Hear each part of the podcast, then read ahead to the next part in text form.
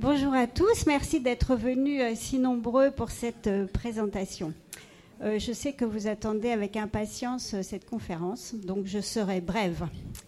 Danielle Devin, qui est conservatrice en chef du patrimoine et directrice du musée d'Albi, du musée Toulouse-Lautrec d'Albi. Stéphane Guigan est historien d'art, critique, conservateur au musée d'Orsay et conseiller auprès de sa présidence. Le nombre d'ouvrages, d'articles et d'expositions qu'ils ont à leur actif est si important que j'ai simplement choisi de vous citer deux nouveautés. Rendez-vous à Albi de Daniel Devinck, qui est sorti au mois de mai, pour vous donner envie d'aller visiter le palais de la Berbie afin de mieux connaître Toulouse-Lautrec. Et Vincent Van Gogh en 15 questions de Stéphane Guégan, sorti en février, et qu'il est tout à fait pertinent, bien sûr, de citer en lien avec l'exposition Toulouse-Lautrec. Tous deux sont auteurs dans le catalogue de l'exposition. Et si vous allez à la librairie, prenez connaissance de l'ouvrage remarquable de Thaddée Natanson, que je vous montre, réédité à l'occasion de l'exposition, dont le titre est Un Henri de Toulouse-Lautrec. Merci au commissaire d'être avec nous ce soir et merci de votre attention.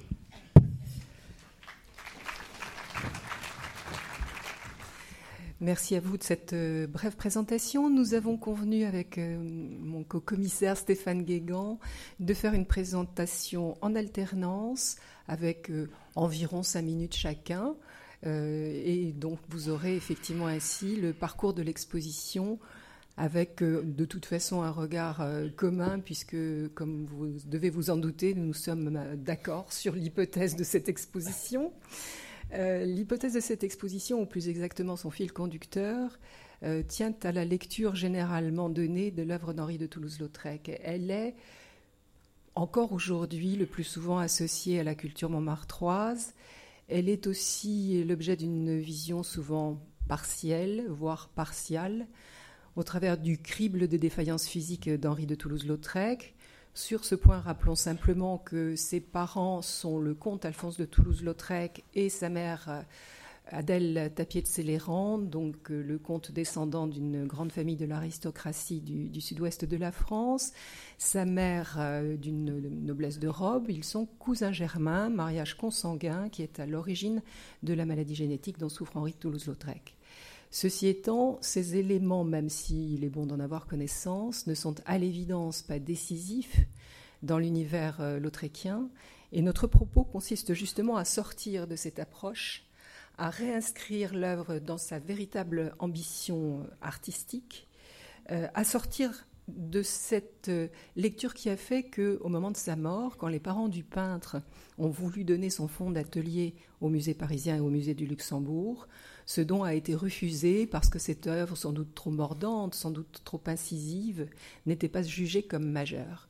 Ce qui est important à savoir, c'est qu'à cette époque-là, deux institutions ont pourtant accepté une partie du don, les estampes à la Bibliothèque nationale et le fonds d'atelier, notamment les peintures, ont été acceptés par la ville d'Albi, ce qui explique que la ville d'Albi possède cette collection incroyable qui est la première collection publique au monde d'œuvres d'Henri de Toulouse-Lautrec. Et c'est très symbolique d'avoir ces deux institutions aujourd'hui comme prêteurs les plus importants dans, l'exposition. La lecture que nous vous proposons dans, ce parcours d'exposition, vous en avez un premier, une première approche en découvrant le personnage dans la, immédiatement quand vous rentrez dans, dans l'exposition. Vous le découvrez avec trois lectures. Un autoportrait qu'il réalise alors qu'il est adolescent, qui est déjà un très beau morceau de peinture, mais qui est presque, sans, avoir une lecture psychanalytique, le, refus de son image qui n'est finalement que le, reflet de son visage dans un miroir et, qui n'a presque pas plus d'importance que la nature morte qui est posée sur le, dessus de cheminée euh, derrière lequel se trouve ce miroir. La deuxième lecture, c'est la façon dont il se représente quand il est adulte, c'est-à-dire un portrait charge il anticipe bien évidemment le regard des autres et il va aller le plus loin possible en exagérant une relative laideur. En tout cas, c'est ce que décrit euh, Yvette Gilbert quand elle le rencontre. Hmm. Et nous mettons à côté de cela une autre vision euh, qui est celle de la photographie. Et ce n'est pas un hasard, la photographie joue un rôle majeur dans l'œuvre d'Henri de Toulouse-Lautrec, mais il s'en sert. Bien évidemment, il s'en sert comme support technique, mais il s'en sert aussi pour jouer avec son image. Il prend le contre-pied. Et il prend le contre-pied de façon volontaire en affirmant, en se déguisant euh, de toutes sortes de, façons. Il, se déguise en premier communion, il se déguise en, samouraï, il, se déguise en femme, bien évidemment, qu'il va bousculer les genres, qu'il va bousculer les codes, et que ce contre-pied qu'il prend, il l'assume. Et que cette fantaisie et cette liberté qu'il prend, c'est cela qui dirige finalement euh, sa vie et c'est complètement euh, à l'antithèse de l'antidestin qu'on a parfois voulu lui, lui coller sur ce, sur ce personnage. J'ai dépassé mes amis. C'est parfait. C'est parfait. Je n'ai même pas eu besoin de vous brutaliser. Bon, il va le faire avant la fin. Je renouvelle mes remerciements euh, pour votre présence nombreuse. Daniel et moi sommes plus qu'heureux d'avoir pu euh, rendre hommage à cet artiste qui euh, incarne, à nos yeux, à mes yeux, l'excellence de l'art français. Je tiens beaucoup à, cette notion, car Lautrec a des racines aristocratiques, il est fidèle à toute une culture, il est même d'ailleurs dans sa conduite, dans la conduite de sa carrière, dans la conduite de ses plaisirs, euh, fidèle à l'habitus aristocratique, ses, meilleurs euh, observateurs, souvent ses amis, ont parlé de son autorité, voire de son autoritarisme. Euh, il agit parfois même en, enfant gâté, certains le disent, et, d'une certaine manière, cette, autorité naturelle, eh bien, il va la, la mettre dans la conduite de sa carrière, dans le choix même de cette profession. Au fond, s'il n'avait pas euh, connu cette double fracture terrible qui va le, priver au fond de, grandir euh, et causer cette, disgrâce, cette difformité qu'il va, avec beaucoup de courage d'ailleurs, euh, traîner dans le Paris des rapins et puis dans le Paris de la Bohème, il aurait pu vivre, sur ces terres, épouser une, de ses cousines. Dans sa correspondance de jeunesse, on sent qu'il a d'ailleurs assez amoureux de l'une d'entre elles.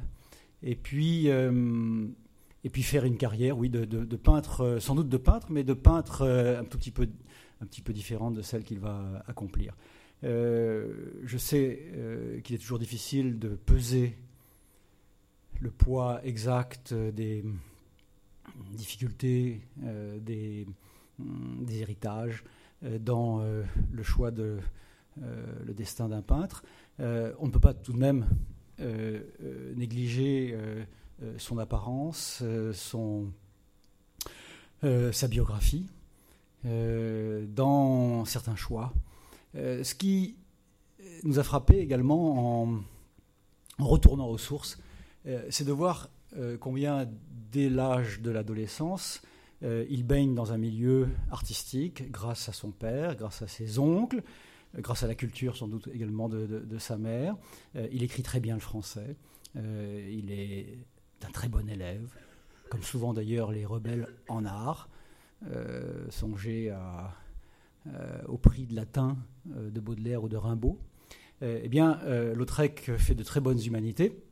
Et après avoir montré des dons précoces et certains pour le dessin et la peinture, secondés d'ailleurs par l'enseignement de, de Princeau, euh, artiste qui n'est pas négligeable, artiste du cheval, de la chasse à cour, des Amazones, des Gentleman Riders, eh bien, euh, il fait le choix euh, de deux ateliers à Paris, raison pour laquelle la, seconde, la deuxième section de cette exposition s'intitule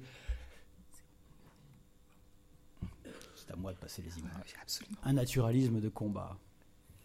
Un naturalisme de combat, c'est d'abord une formule qui renvoie à une situation historique. Nous sommes au début des années 1880, très exactement en 1882, quand il met le pied dans l'atelier de Bonnat, et quelques mois plus tard, euh, quand il rejoint l'atelier de Cormont, deux artistes qu'on dit académiques, sottement, euh, puisqu'ils n'étaient pas perçus comme, comme tels à l'époque. Au contraire, l'un comme l'autre ne sont pas pris de Rome. Ils enseigneront à l'école des beaux-arts, mais bien plus tard. Euh, Bonnat a été l'ami euh, l'un des grands amis de Degas, euh, avec lequel il a voyagé dans sa jeunesse en Italie. Euh, ses goûts le portent vers le réalisme espagnol des XVIIe et XVIIIe siècles. Et Cormon lui-même adule Géricault, déteste Cabanel et Bougreau. Bref, nous sommes très loin de l'art sucré des pompiers. la preuve en est que le jeune Lautrec, peut-être d'ailleurs aidé par euh, certains de ses condisciples de l'atelier Cormont, produit cette parodie de Puvis-Chavannes, terrible parodie qui inverse toutes les données de la peinture idéaliste. Euh, je n'ai pas le temps de m'y attarder, mais euh, la possibilité que l'exposition vous donne de comparer précisément le modèle de, de Puvis exposé en 1884 et la façon dont Lautrec en parodie, euh, caricature chaque élément euh, est un, petit jeu euh, que je vous conseille de, faire. Face à d'ailleurs cette confrontation, quelques-uns quelques-unes des peintures du jeune Lautrec qui montrent que très tôt, et l'atelier de Cormont a été véritablement un, foyer d'interférence, eh bien, on s'intéresse à la lumière des impressionnistes, on regarde à peu près tout ce qui se fait à Paris. Et le naturalisme de combat, s'il me reste encore une minute, 30, secondes. Le naturalisme de combat, c'est aussi, et j'en terminerai par ça, euh, non seulement euh, la décision finalement de la Troisième République, celle des Jules, de faire du naturalisme l'art officiel, et bien sûr le contexte littéraire, mais j'aurai l'occasion d'y revenir plus tard. Il y a des images qui montrent ce, ce naturalisme et la puissance du dessin que Lautrec euh, recherche justement en, entrant dans l'atelier de Cormont. C'était vraiment le sens même de sa démarche. Voilà, euh, juste rapidement, euh, on, vient de voir des images de, ses premiers essais, de ses premiers essais de naturalisme rural. Et si vous voulez bien revenir à, l'image précédente, rapidement, simplement pour dire que quand Lautrec rentre, et d'ailleurs avec le plein assentiment de sa famille dans l'atelier de Bonnat d'abord, puis de Cormont ensuite, son ambition est vraiment de devenir un artiste au sens plein du terme, de présenter des œuvres au salon, d'y être reçu et de faire donc une carrière. Et voilà l'un des portraits dont on pense qu'il a été présenté et refusé au salon. La conclusion, c'est que sa démarche va peu à peu euh, s'avancer vers une autre euh, approche, une autre approche que vous avez donc euh, évoquée avec notamment un ensemble de portraits de femmes. je crois que c'est Macorlan qui dit que la modernité de Lautrec est passée par les femmes. Et effectivement, la première thématique finalement qui, à la fois en termes plastiques, mais aussi quant au sujet, va s'éloigner de, cette euh, tradition classique et académique qu'il acquiert chez Cormont, ce sont probablement ces portraits de femmes. Et on est vraiment très heureux d'avoir pu juxtaposer notamment ces deux très très beaux portraits de Carmen Godin qui sont particulièrement signifiants. Ce sont certes des portraits qui sont presque des portraits de tête, mais finalement cela montre très clairement ce qui va définitivement passionner Toulouse-Lautrec, c'est-à-dire la recherche de l'authenticité de l'individu, euh, du tempérament. D'ailleurs, il est séduit par cette femme pour deux raisons, parce qu'elle est rousse d'une part, et parce qu'elle a effectivement cet air naturel, euh, cette individualité qu'il recherche euh, et qu'il veut exprimer. Et comme vous le voyez, c'est quelqu'un qui va systématiquement tourner autour de ces modèles, comme un photographe le ferait. Il les montre de face, de profil, il les montre avec le cadrage que vous avez pour cette femme rousse, toujours cette passion pour les femmes rousses, et il attache alors autant d'importance au visage, à la physionomie qu'au corps. L'un comme l'autre sont tout aussi expressifs, et c'est en ce sens qu'il fait sa démarche.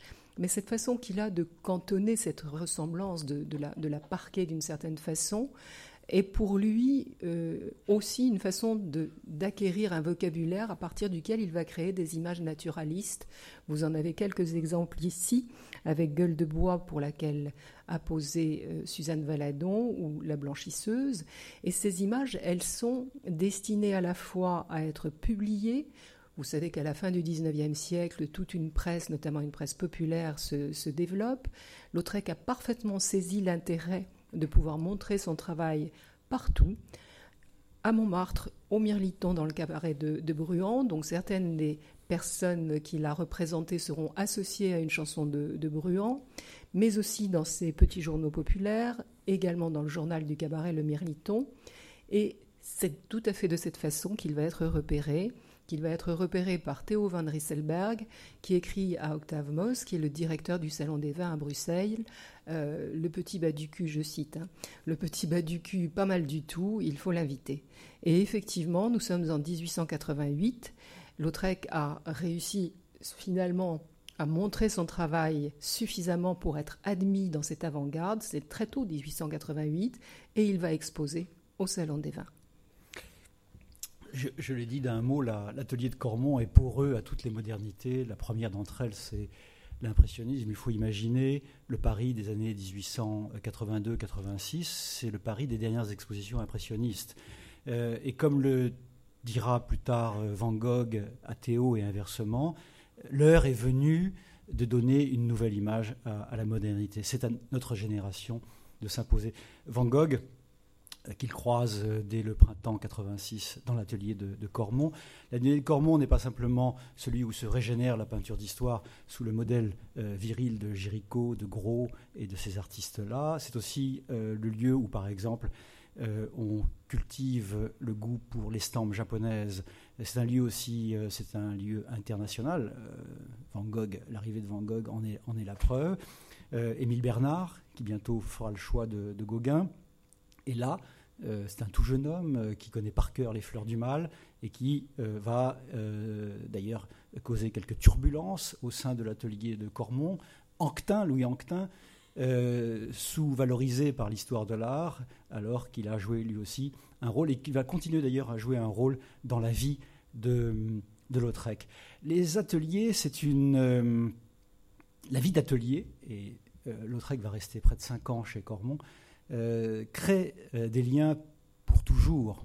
dans le cas de, Lautrec, il va fréquenter jusqu'à sa mort certains de ses anciens condisciples, qui d'ailleurs parfois ont abandonné la peinture en cours de route. Euh, c'est donc une société. La micro-société. Lautrec n'est pas le chroniqueur de la belle époque. Il peint son monde, sa vision, la vision peut-être aussi d'un groupe. Et euh, il faut y insister parce que euh, on a tendance à aplatir sa peinture, qui pourtant est dénuée de tout pittoresque, est dénuée de toute concession à la sentimentalité propre à, la chronique, justement, euh, des chroniqueurs de l'époque, euh, propre aux illustrateurs. Euh, c'est quelqu'un qui fait une carrière de peintre et qui dit peintre pour le trek, dit poésie, signification, symbolisme, imaginaire.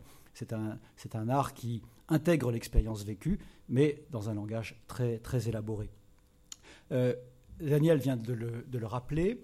l'un, des, l'un des moments clés de sa carrière, c'est euh, l'invitation qui lui est faite d'exposer à Bruxelles, euh, chez les 20, et euh, une section entière est consacrée à, cet événement. Nous sommes en février 1888. Il expose le portrait de Vincent, bien sûr.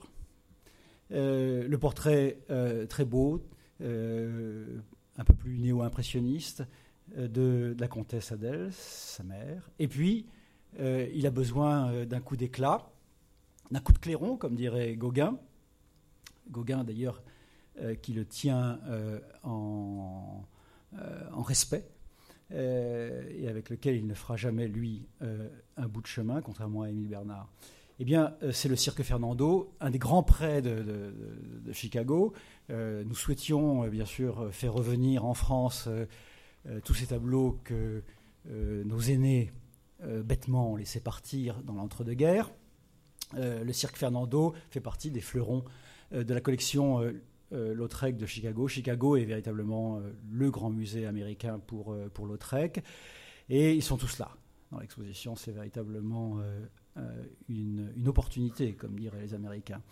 voilà, un, voilà un tableau qui fait manifeste pour, pour Lautrec, où tout est dit pour exprimer non seulement l'atmosphère du cirque, cher à Lautrec depuis son enfance, mais encore le mouvement, les figures en mouvement, euh, l'espèce de tension euh, sensuelle, érotique également, qui traverse l'œuvre de Lautrec s'exprime euh, ici dans le, dialogue assez d'ailleurs humoristique entre une rousse à nouveau et, ce monsieur loyal. regardez également comment le clown semble euh, en suspension euh, dans les airs, et puis une autre figure de clown, abrégée, euh, qui tend un cercle de papier, les tribunes, les personnages, tout, est, tout est conditionné par la, volonté de mettre en mouvement, littéralement, la peinture et d'alléger, au fond, son premier style pour le rendre encore plus visuellement efficace.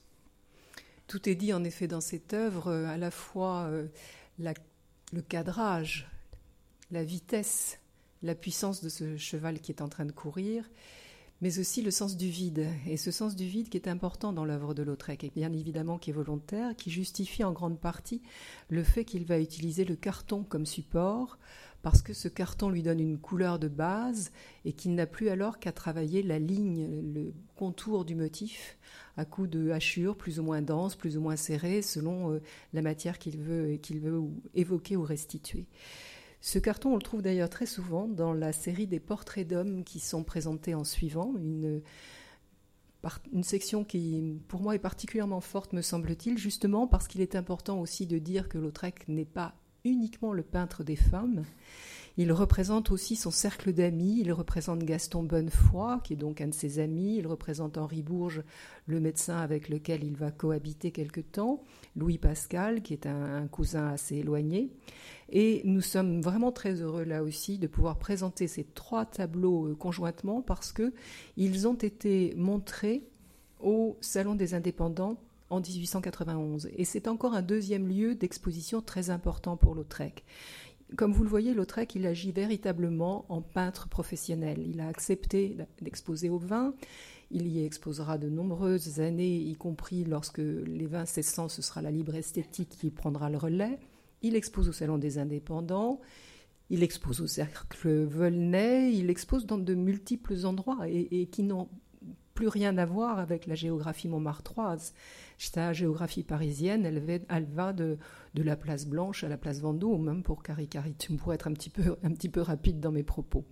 Ces portraits d'hommes que vous avez aperçus et avec en complément euh, un portrait un petit peu plus tardif, celui de son cousin Germain Gabriel Tapier de Céléran, sont aussi pour lui une façon de d'affirmer probablement son savoir-faire avec un travail sur la composition qui est assez remarquable, notamment sur la géométrisation de l'espace avec des portes entr'ouvertes, parce que ces hommes sont destinés à sortir.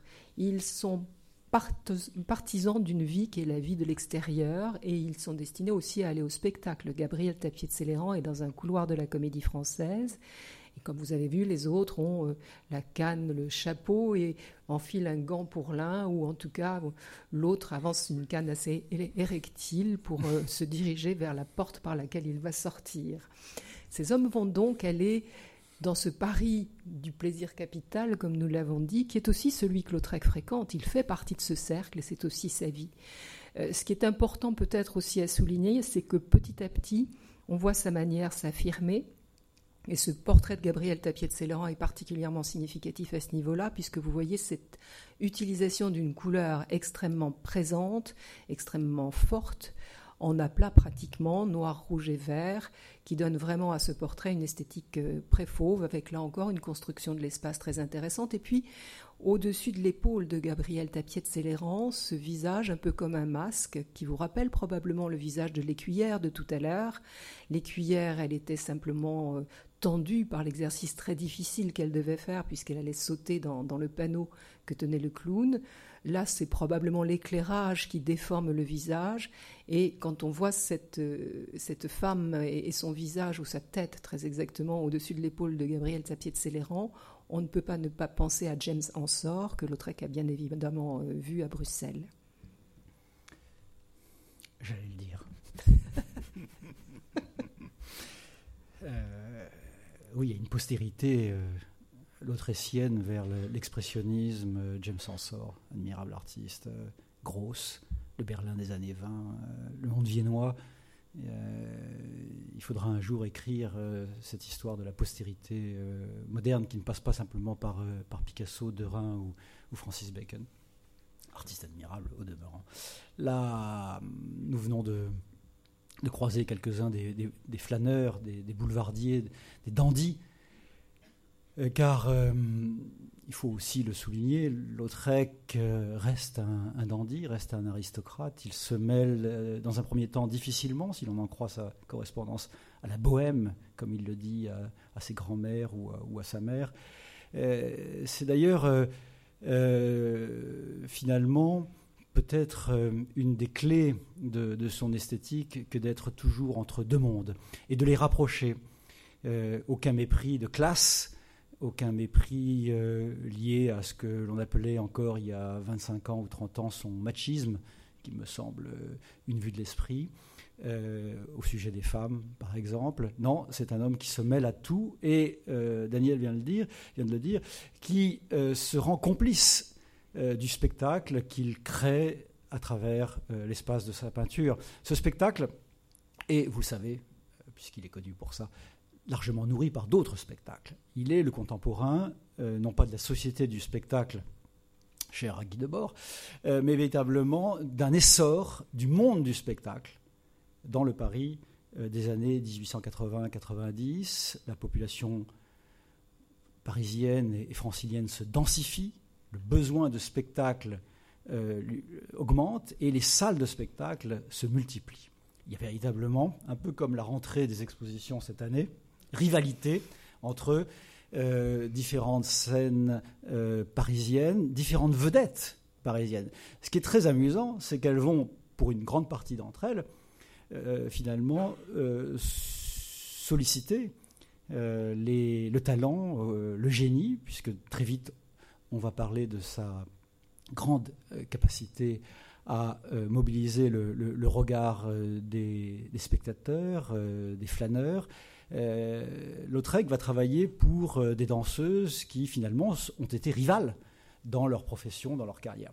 La, qui va décider de son destin d'affichiste, et, pour cause, c'est Moulin Rouge en 1891. Il, répond à un, concours qu'il gagne et il euh, transforme le langage de l'affiche euh, il avait bien sûr une très bonne connaissance de l'art de Steinlen, de Chéret, il en parle dans sa correspondance. Ce sont bien sûr des, rivaux qu'il respecte, mais qu'il cherche à, déborder, à dépasser, et, ce qu'il fait d'ailleurs très vite.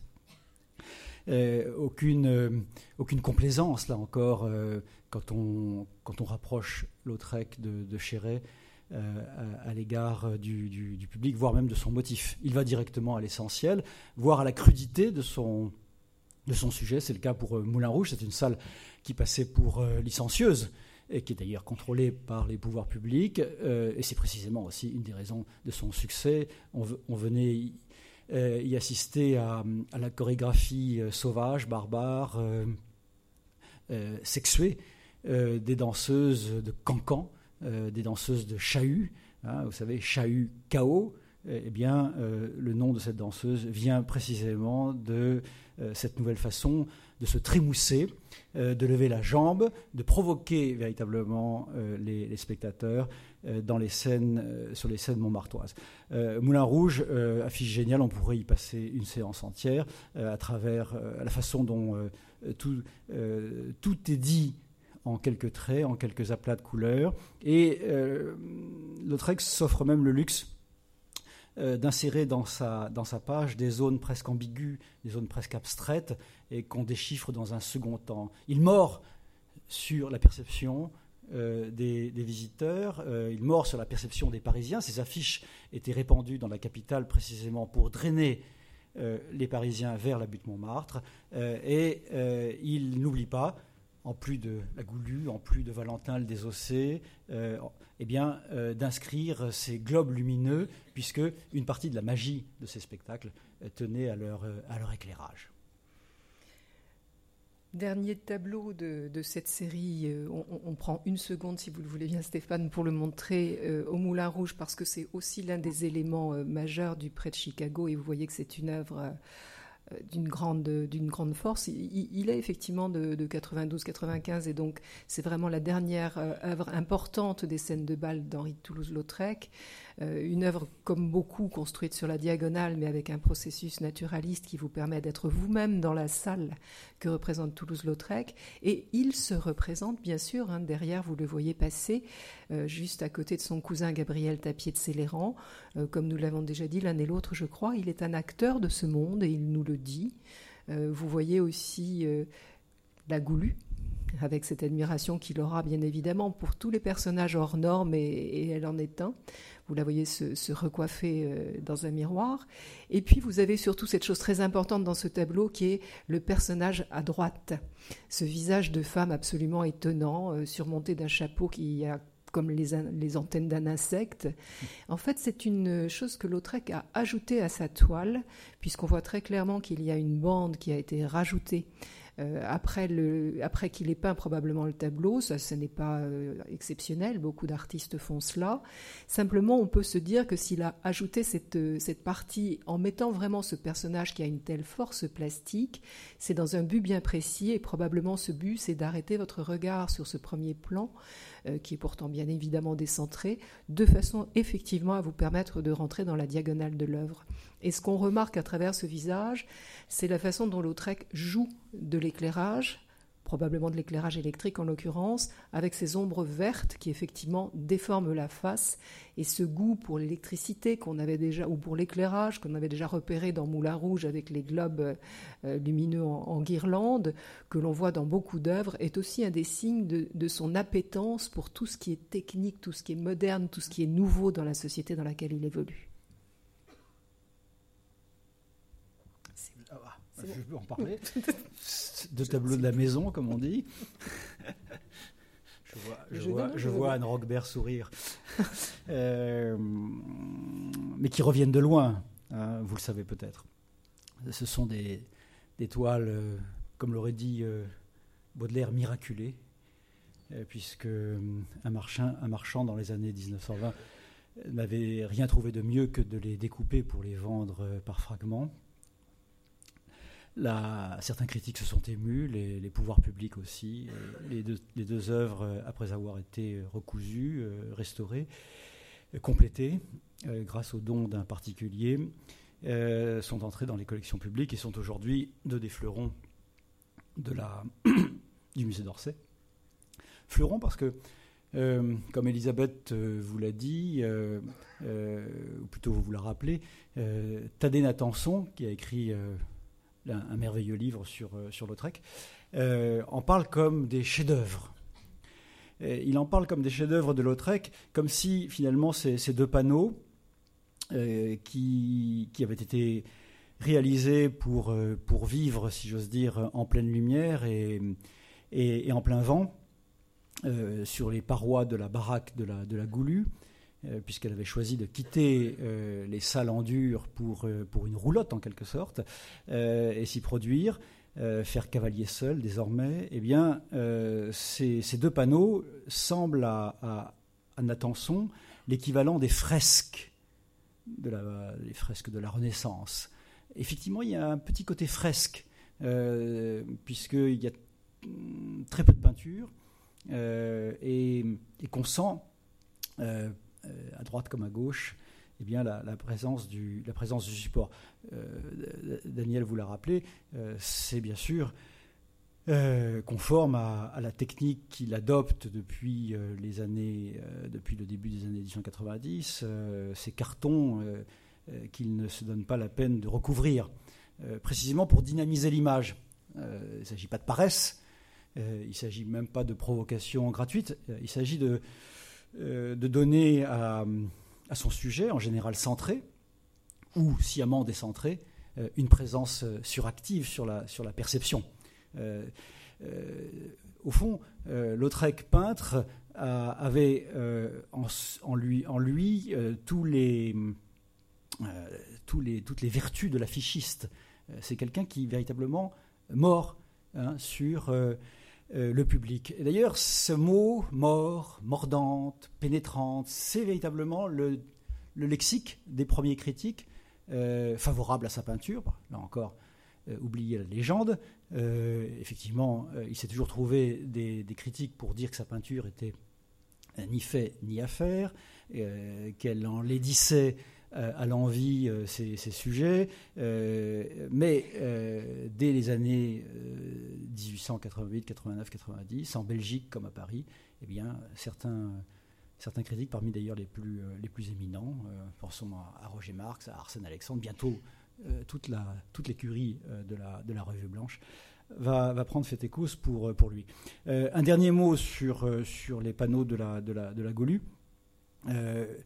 dans la mesure où euh, ils sont aussi pour nous euh, l'annonce de ce qu'une autre section d'exposition euh, cherche à, souligner, c'est-à-dire eh bien, sa, capacité grandissante à exprimer le mouvement, à, déployer le geste, les corps, les, chorégraphies dans l'espace de la, peinture.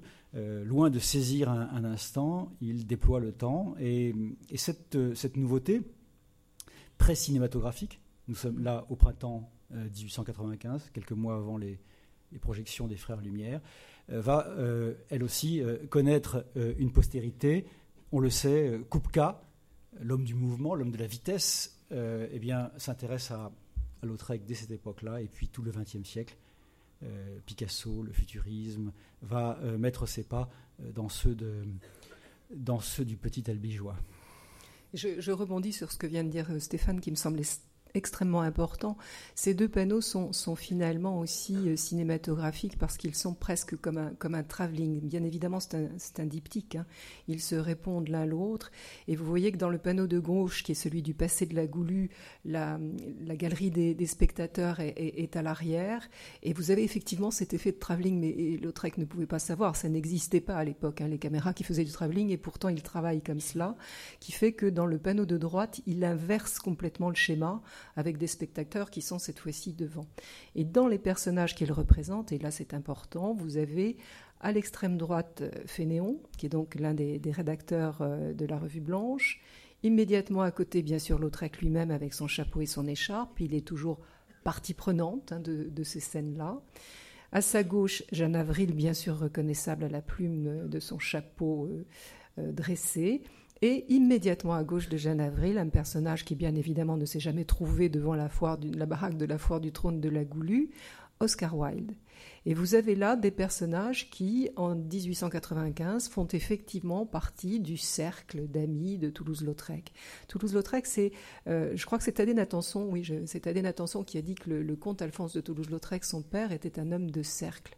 Euh, son fils est pareil il a gardé cette habitude d'être effectivement à l'aise dans des cercles, en général des cercles d'hommes, et ce cercle de la revue blanche lui convient particulièrement. D'une part parce que c'est un cercle ouvert à toutes les formes d'avant-garde, bien évidemment, cercle très intellectuel où il va côtoyer des littérateurs, des auteurs, Colus qui est un dramaturge, Jean de Tinan qui est un poète, Mallarmé, qui fait partie de ce cercle aussi, même si c'est peut-être pas celui dont il est le plus intime. Euh, et puis, bien évidemment, d'autres personnalités comme Jules Renard, comme Tristan Bernard. Et cette fréquentation euh, des Natanson, puisqu'il est très proche euh, de Thaddée Natanson et de sa femme Missia, va lui ouvrir les portes d'un univers qui le séduit également tout particulièrement. Euh, il va évidemment donner cette euh, publicité, cette image pour la, revue blanche en utilisant l'image de, de Missiane Attenson comme l'avait fait Bonnard avant, lui, mais en jouant vraiment de la, de la modernité de cette femme en patineuse. Et là encore, le mouvement, vous voyez que ce corps qui est légèrement penché vers l'avant, on sent le mouvement de la patineuse euh, sur la glace. Et puis, grâce euh, aux, personnes qu'il rencontre, et notamment à Colus, qui est, donc ce dramaturge dont je parlais tout à l'heure, vous avez son portrait à gauche, euh, il est conduit vers des scènes d'avant-garde.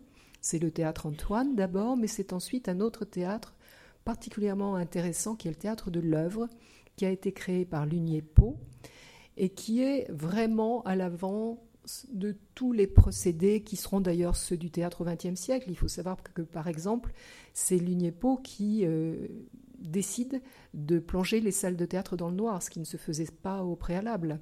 Il demande aussi à ses acteurs de jouer de dos, parce que dans la vie, on peut avoir en face de soi quelqu'un de dos. Et vous retrouvez là, bien évidemment, une, expression qui, dans l'art de Lautrec, est importante. Vous savez combien le dos peut être important dans son travail. Et sur ces scènes, il va pouvoir, à partir des pièces qui s'y jouent bien évidemment, développer son talent de lithographe, cette capacité qu'il a de saisir les contrastes de lumière avec des noirs et blancs très puissants. Vous avez cette image extraordinaire de, ce mari terrorisé par sa femme euh, qui s'appuie le long du mur avec l'ombre de, la femme qui vient euh, le rejoindre et, visiblement je crois qu'il va défaillir. Euh, mais ce qui est le plus intéressant c'est de savoir que par exemple au théâtre de l'œuvre va se jouer la pièce d'Alfred Jarry Uburoy et Lautrec est de cette aventure-là également. Il participe au décor, il fait des programmes. Vous avez vu passer tout à l'heure un programme qui réunit une pièce de Colus et une pièce d'Oscar Wilde, c'est intéressant de savoir que, pour une fois, plutôt que d'évoquer le contenu de la pièce, Lautrec a évoqué les auteurs volontairement, puisqu'il montre Oscar Wilde avec en fond la Tour de Londres et, Westminster. Et à ce moment-là, Oscar Wilde est emprisonné à Londres pour, euh, pour son homosexualité. Donc vous voyez qu'il prend des parties très très nettes. En fait, son outil de communication, si je puis dire, pour employer un vocabulaire contemporain, euh, c'est son œuvre. Et ce qu'il pense, il l'écrit ou il le décrit à travers ce qu'il crée. Effectivement, cette, cette, appétence pour le théâtre nous rappelle que la peinture naturaliste est une fiction une fiction qui veut dire la, vérité. Euh, très tôt d'ailleurs, dans la correspondance de Lautrec, apparaît cette formule euh, décisive, faire vrai et non pas idéal. Mais il y a faire vrai, il y a donc dans la vérité une facture. faire vrai, c'est l'ambition de, toute sa, vie, ce qui, ce oppose à d'autres esthétiques concurrentes à l'époque. Pensez à ce que nous appelons le symbolisme, Pensez même à ce que nous appelons euh, le néo-impressionnisme, le pointillisme, euh, toute forme d'art qui lui semble finalement euh, trahir l'empirisme qui doit être au cœur de la peinture selon lui. il, faut, il faut que les corps, les individus, hommes et femmes, puissent accéder à l'existence dans l'imagination, le regard des spectateurs la peinture est une fiction, le monde est un théâtre, mais euh, Lautrec euh, pense, euh, reste persuadé qu'elle doit dire le réel. Je, rappelais ceci parce que ce, réalisme peut devenir une, cause de mésentente dans certains cas, euh, alors que Yvette Gilbert avait véritablement euh, inventé un, nouveau type de, spectacle où elle s'acceptait, elle et ses disgrâces, euh, entièrement, elle semble avoir refusé par deux fois des projets d'affiches que Lautrec avait, conçus pour elle. Lautrec, comme plus tard Sigmund Freud, est véritablement fasciné par la liberté de jeu la liberté de parole euh, d'Yvette Gilbert. Euh, elle chantait l'amour, euh, toutes les formes d'amour, d'une manière proprement étonnante pour, pour les spectateurs des années 1890. Elle, elle, aimait d'ailleurs, un peu comme l'art de Lautrec, allier la, provocation verbale et le raffinement. Euh, à tel point que euh, les historiens Guibert ne savent pas trop sur quel pied danser concernant son, répertoire. Euh, Lautrec a cherché à synthétiser tout ça dans quelques images formidables. Les deux plus belles sont dans l'exposition. la, la, première à apparaître sur vos écrans, c'est ce tableau qui a appartenu à la collection Morozov. Vous savez qu'on a beaucoup parlé de Tchoukine il y a quelques mois. Euh, Morozov, c'était le, rival. Et les Russes, mm, qui n'étaient pas d'ailleurs parfaits dans leur goût, hein, euh, n'ont pas fait une grande place, ces Russes-là en tout cas, une grande place à Lautrec euh, dans leur collection. beaucoup de Cézanne, beaucoup de, de, Gauguin, beaucoup de Picasso, beaucoup de Matisse, mais pas, pas Lautrec. C'est la raison pour laquelle d'ailleurs je, continue à dire, et, euh, au risque de passer pour euh, chauvin, euh, que, que, Lautrec représente véritablement l'essence du goût et de la grâce française. Voilà Yvette Gilbert, sous l'éclairage violent donc, des salles où elle se produisait, puisque elle aussi utilise tous les moyens pour, eh bien, pour dramatiser ses performances dramatiser ce qu'elle chante, euh, ces, petites, euh, ces petites histoires finalement de quelques minutes. Hein, euh, par chance, sa voix a été enregistrée, son image même a été enregistrée plus tard par le, par le cinéma.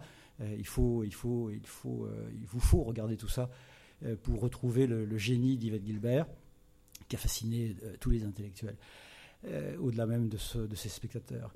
et l'autre, grand fiasco, mais qui sur le plan de l'art est véritablement un des plus grands chefs-d'œuvre. Euh, c'est le carton d'Albi, immense chose qui accueille le visiteur dans la salle qui, est consacrée à, Yvette Gilbert. Elle a repoussé les deux affiches comme si elle avait besoin tout de même, dans l'ordre de la promotion, d'un tout petit peu plus de flatterie, alors que précisément, comme je l'ai dit, elle joue de ses disgrâces.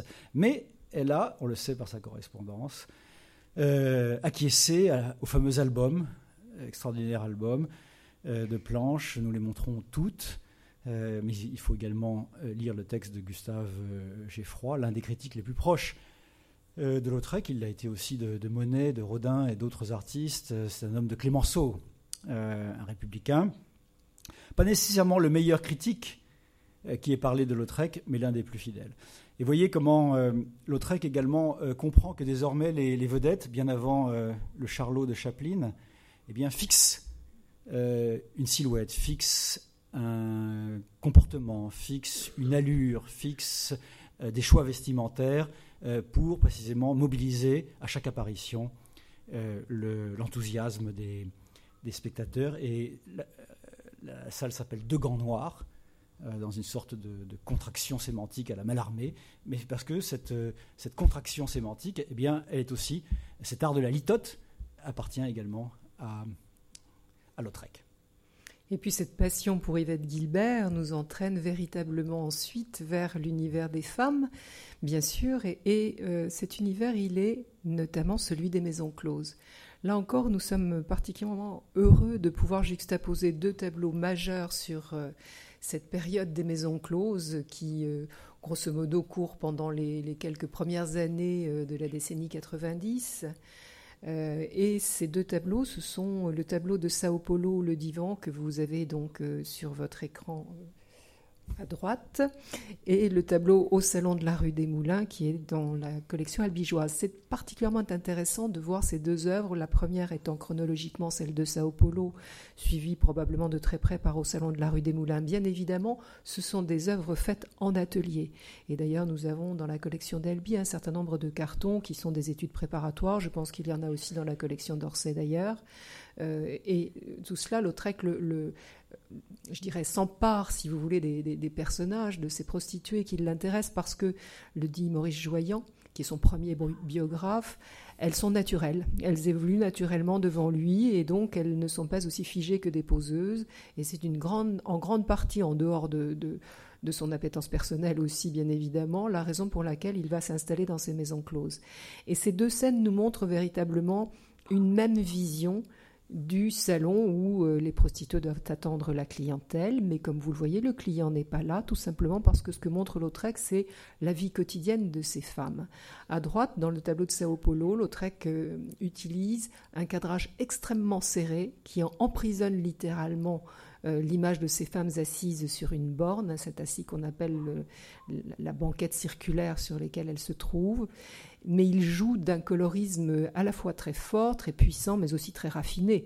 Euh, imaginez cette juxtaposition du, rose, du rouge carmin et du vermillon, avec juste la pointe de vert du personnage qui est à droite, c'est d'une grande élégance.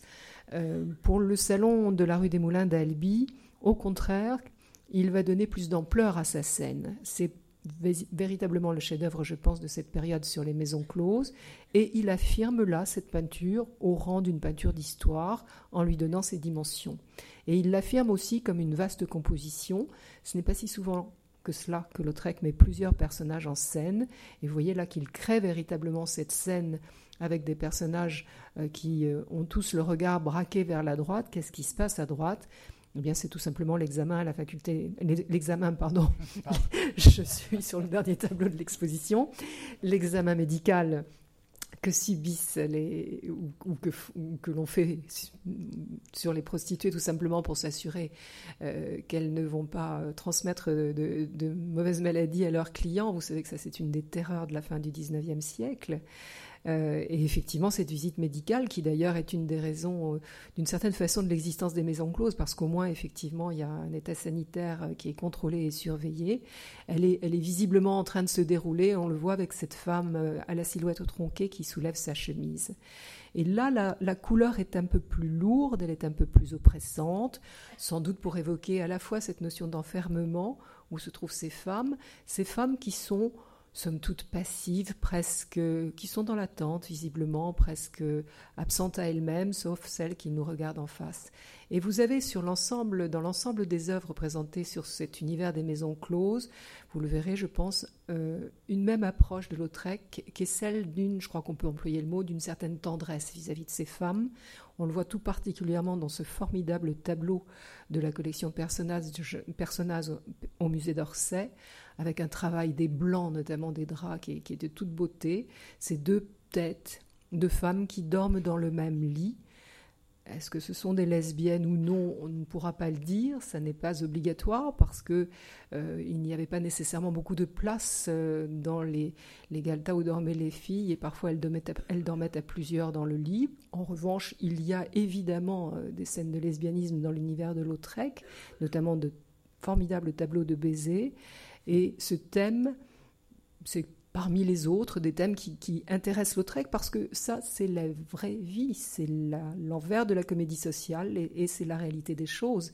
Et là encore, il n'y a aucun jugement de valeur dans son œuvre, il est simplement le témoin de ce qu'il voit. Et le sommet de son art lithographié, à l'exception peut-être de la, de la série de l'œil Fuller dont on va parler tout à l'heure, c'est cet euh, album qui s'intitule Elle, elles au pluriel, en face de nous peut-être, euh, elle qui euh, décline finalement toutes les heures du jour des prostituées en reprenant le modèle d'un album japonais. J'ai très peu parlé de japonisme, ce qui doit vous surprendre, Stéphane. mais là, effectivement, on, on doit indiquer que Lautrec, qui est un japonisant tout à fait éclairé, euh, reprend le modèle d'un album qui s'appelle L'annuaire des maisons vertes, réalisé par Utamaro, qui effectivement décline les heures dix jours de prostituées sur ce, sur ce principe que, que Lautrec travaille. Et puis nous avons voulu juxtaposer deux œuvres. L'une, Conquête de passage, qui est une étude préparatoire justement pour une planche de la série L. L'autre, la clownesse Chaukao. Elles sont de la même année, 1896. Et puis surtout, ce sont deux femmes qui ont le même geste. Elles sont en train d'attacher leur corset. Elles ont aussi le même contexte, puisque vous avez, pour une fois, euh, la deuxième moitié de l'économie des, maisons closes dans l'œuvre de gauche, c'est-à-dire l'homme qui est présent, qui regarde ce qui se passe. Et si vous êtes très attentif, vous voyez derrière la clownesse Chahukao un miroir dans lequel se reflète aussi un homme qui est aussi un regardeur. Voilà le rôle que donne Lautrec euh, aux hommes dans cet univers. Et ce qu'on peut dire aussi, c'est que ces corps de femmes, qui sont des corps de femmes qui ont vécu, qui sont lourds. Euh, Lautrec les représente bien sûr dans toute leur vérité, mais euh, sans pour autant avoir la moindre notion euh, érotique. Et c'est aussi ce qui frappe, je crois, dans sa représentation de l'univers féminin des maisons closes. Et pour avoir vu ce matin revu les, les, monotypes de Degas qui sont exposés à Orsay, il y a un monotype sur une maison close qui, croyez-moi, est infiniment plus misogyne que cela.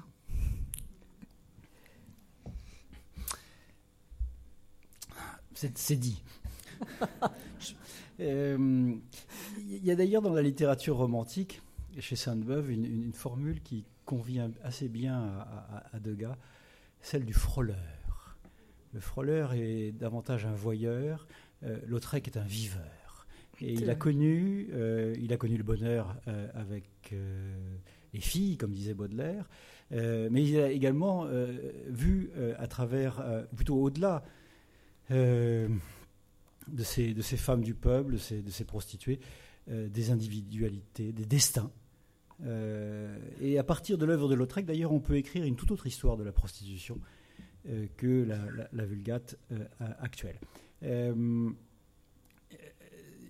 à l'évidence, dans ces, deux œuvres, et surtout dans Conquête de passage, il y a un, un, clin d'œil complice, enfin en tout cas moi j'aime le penser, à la fameuse Nana de Manet, 1877. Euh, et, il, ne sera pas le dernier d'ailleurs, Lautrec, à donner une suite au fond euh, à l'œuvre de, Manet.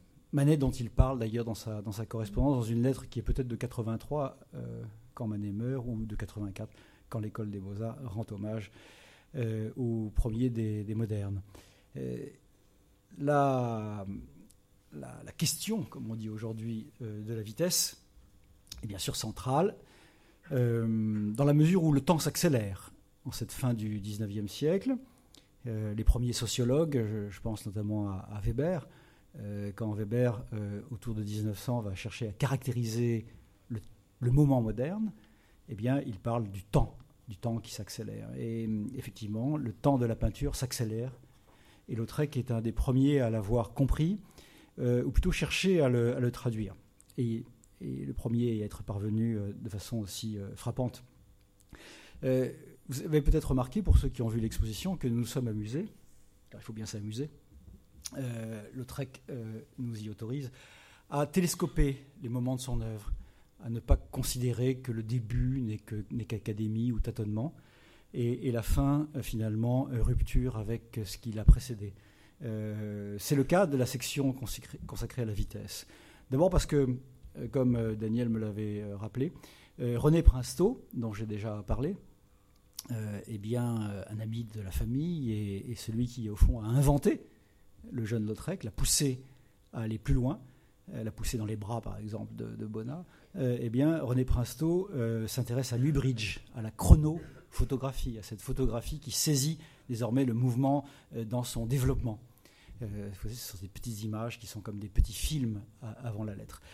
C'est important de savoir cela euh, et quand on regarde euh, ce qui, apparaît comme davantage qu'une pochade, je parle par exemple de cet artilleur d'Albi, euh, le musée d'Albi contient d'ailleurs un grand nombre de, ces cavaliers, de ces chevaux, qui sont tous aussi passionnants les uns que les autres, on perçoit déjà ce, besoin, qui va être celui de Lautrec, de mettre tout ça en mouvement. son art galope, comme la photographie à partir de, Mubridge et de, Marais. Euh, au passage, euh, car c'est une chose qu'on n'a pas beaucoup soulignée euh, jusque-là, c'est aussi un jeune homme qui a été marqué par le contexte historique, la guerre des 1870, la commune, la double, l'humiliation et la blessure. Et je ne peux pas détacher ces, jeunes artilleurs, ces jeunes cavaliers, souvent en uniforme, du contexte historique. D'autant plus que lors du premier salon de la Troisième République, en 1872, euh, Princeau expose une immense peinture que le musée de Libourne euh, a ou va restaurer, euh, intitulée La patrouille des Hulans. Tableau extraordinaire dans son mouvement, dans sa frénésie, mais qui dit bien le contexte historique dans lequel se déploie également l'œuvre de, Lautrec, laquelle d'ailleurs est parfois, Lautrec refusait, renaclait à, faire entrer l'actualité brutalement dans son art, mais il y a tout de même quelques affiches. Euh, je pense à, euh, Allemagne-Babylone, euh, qui dit bien de quel côté il se situe. Voilà, autre pochade, amusante, puisque c'est son père qui conduit le coach. nice, c'est à la fois pour lui le bonheur de la lumière, des parfums, c'est aussi, la ville où il, a cherché à se soigner avant même, le double accident qui va le rendre encore plus euh, lent à se déplacer. Et puis, ah, euh, vous verrez par vous-même dans l'exposition euh, comment l'œuvre de sa jeunesse annonce même des images qui nous semblent aussi, aussi radicales, comme si il avait cherché dans ce jockey de la toute fin de sa carrière, nous sommes, nous sommes deux ans avant sa disparition, à surpasser son maître de gars. Autre artiste dont il parle dans sa correspondance et qu'il a fréquenté. Euh, Degas n'a pas eu le bon goût de faire entrer Lautrec dans sa collection, c'est que Degas a acheté la jeune peinture dans les années 1890, euh, Gauguin notamment, Van Gogh aussi, euh, pas Lautrec, bizarrement, alors que la correspondance laisse bien entendre qu'il a donné une sorte de satisfecit à Lautrec après avoir vu son œuvre. juste un dernier mot pour faire écho à ce que disait Daniel à propos de, de Fuller, cette danseuse américaine qui a elle aussi euh, utilisé tous les moyens pour euh, eh bien, euh, fasciner son, spectateur, les lumières, les voiles, c'est un peu la danse des sept voiles sous des lumières changeantes. et là encore, nous avons cherché à montrer que dans, ces, dans ces estampes magnifiques, dans la petite étude d'Albi, eh bien, tout ce que le cinéma va donner comme moyen à, à Fuller beaucoup plus tard est là, euh, en puissance, potentiellement euh, prêt, prêt à servir. juste un dernier mot avant de céder la parole à, Daniel pour dire que, comme son ami Jean Tinan, ça c'est une nouveauté du, catalogue. Hein. On avait un peu oublié cette, ce lien entre Lautrec et Jean Tinan. Jean Tinan, euh, qui est mort très tôt, très jeune, écrivain fantasque, euh, formidable lui aussi observateur euh, des mœurs contemporaines, euh, grand amoureux des femmes, et eh bien, euh, grand viveur aussi. Jean Tinan se disait déjà du XXe siècle. Je suis très XXe siècle. Eh bien, Lautrec ne l'a pas dit de cette manière-là, mais il l'a prouvé grâce au vélo et puis à l'automobile. Et comme j'aime à le dire, quelques années de plus, si, elles avaient, si, elles lui avaient été accordées, eh bien, il aurait peint des, des, avions et qui sait Blériot en 1909. La question finale, effectivement. Quelle fin? Pourquoi, se pose-t-on la question? Tout simplement parce que vous connaissez, euh, si vous avez vu l'exposition, si vous avez déjà lu quelque chose sur Lautrec, euh, l'épisode de la fin de sa vie, à savoir que à trop travailler, à trop boire, à abuser des plaisirs, en 1898, il écrit d'ailleurs à sa mère qu'il est d'une lourdeur rare et en 1899, il accumule un certain nombre d'épisodes que l'on ne peut analyser, que comme des crises de délirium très minces. Et donc sa mère, euh, avec l'accord d'ailleurs du comte de Toulouse-Lautrec, décide de le faire interner dans une clinique de luxe à Neuilly afin qu'il soit euh, privé d'alcool et donc euh, désintoxiqué. C'est un choc, c'est un choc parce que Lautrec est comme son père, pour lui la liberté est une chose fondamentale, il ne supporte pas cet enfermement. Il appelle euh, ses amis euh, qui viennent tout de suite le voir. Messiane Attenson vient, vient lui rendre visite. Il, euh, lui dédicace un dessin en, l'appelant la colombe de l'arche. C'est vous dire effectivement combien il a été touché par cette visite. Et je parle de dessin parce qu'il demande à Joyan de lui fournir des crayons, du papier, de quoi dessiner. Et il va créer de mémoire une série de dessins, d'une trentaine de dessins sur le cirque dont nous présentons quelques exemplaires. Euh, il existe euh, donc effectivement bien sûr ces dessins originaux qui sont pour la plupart aux États-Unis. Euh, Maurice Joyan fera une édition posthume de ces dessins, d'une partie d'entre eux en tout cas en 1905. Donc nous présentons les deux parce que finalement les deux choses sont historiques et importantes, autant les dessins originaux que les éditions posthumes réalisées par, par Maurice Joyan.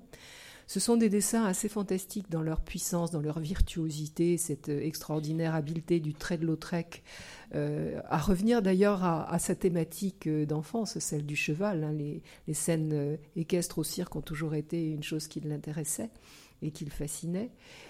ces chevaux qui sont fougueux, qui sont difficilement dominés ici par chocolat, parfois par une écuyère dont on se demande si elle va tenir véritablement sur le dos de la monture.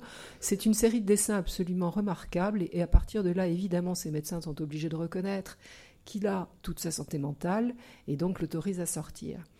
Il va créer une série d'œuvres en suivant euh, que nous avons vraiment voulu, et c'était euh, quelque chose sur laquelle nous insistions l'un et l'autre, et nous avons pu en, avoir les moyens grâce aux prêts qui nous ont été consentis, que nous avons voulu juxtaposer pour affirmer euh, le colorisme que Lautrec va mettre en œuvre, la technique qu'il va utiliser, et répondre à une question qui est souvent traitée euh, de façon négative, a-t-il conservé ses moyens en sortant de la clinique? Et oui, il a sûrement conservé ses moyens. Vous avez l'un des portraits les plus solaires probablement de femmes réalisés par Lautrec, l'anglaise du Star.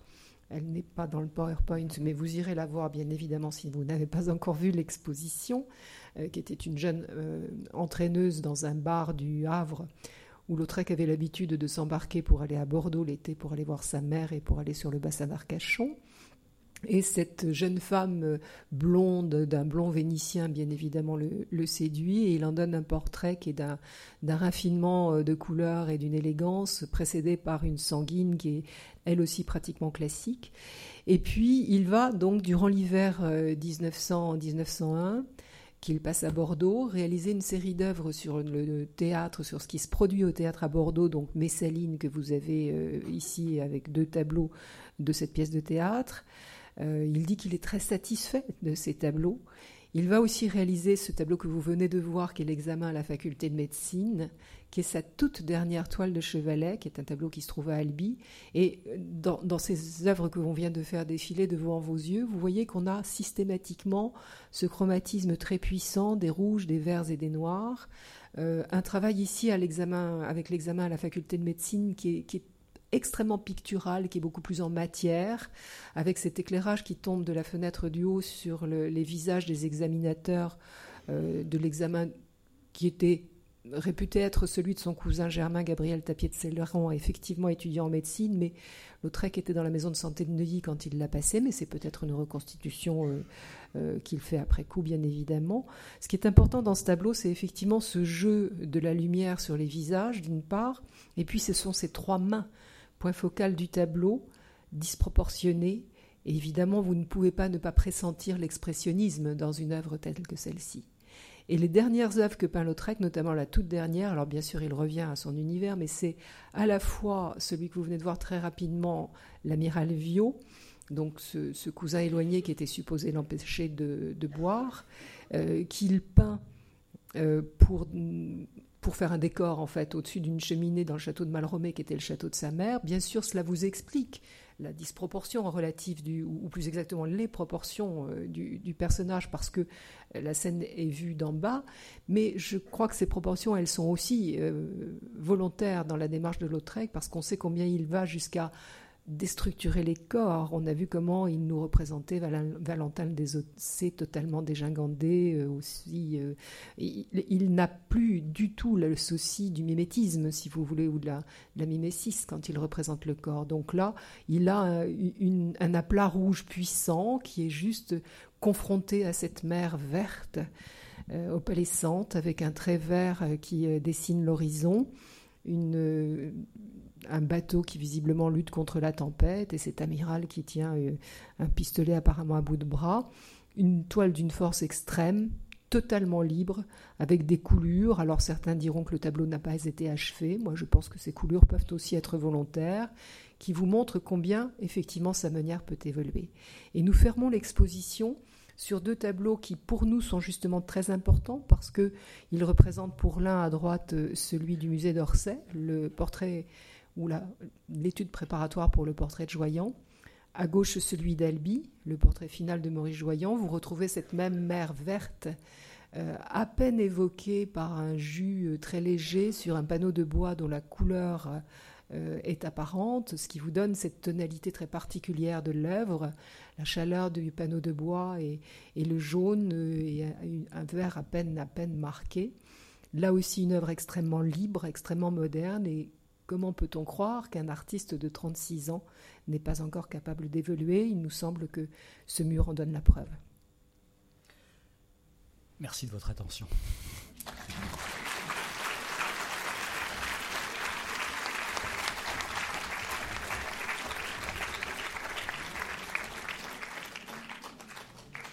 Merci